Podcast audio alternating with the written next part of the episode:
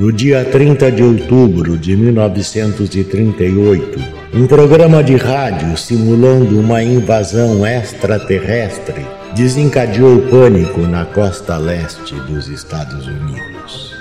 Parecia uma noite normal naquele 30 de outubro de 1938, até que a rede de rádio CBS, Columbia Broadcasting System, interrompeu sua programação dominical para noticiar uma suposta invasão de marcianos.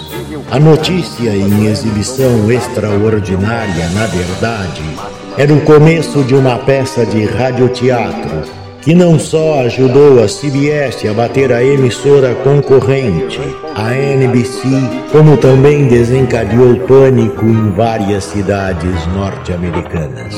A invasão dos marcianos durou apenas uma hora, mas marcou definitivamente a história do rádio.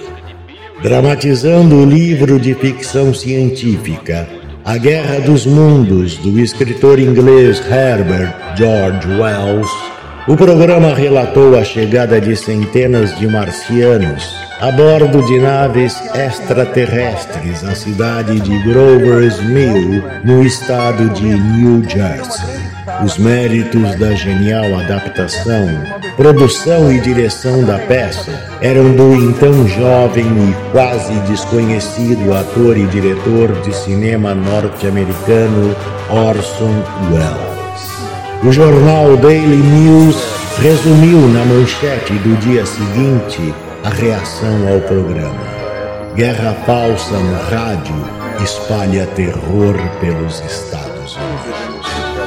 Caros amigos, amigas, queridos ouvintes, é essa dramatização adaptada aos dias atuais que iremos ouvir no dia 30 de outubro de 2020, numa reunião de grandes podcasters reunidos pelo podcaster Márcio Colcha de Ferro, do podcast Estrada Sobrenatural.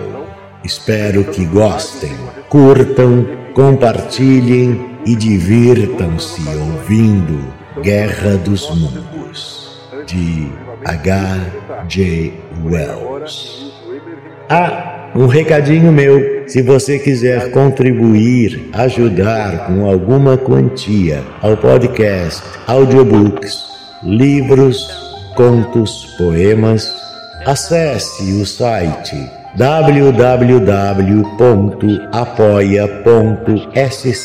barra Carlos Eduardo Valente, tudo junto. A sua contribuição é de enorme valia para a continuação do nosso projeto.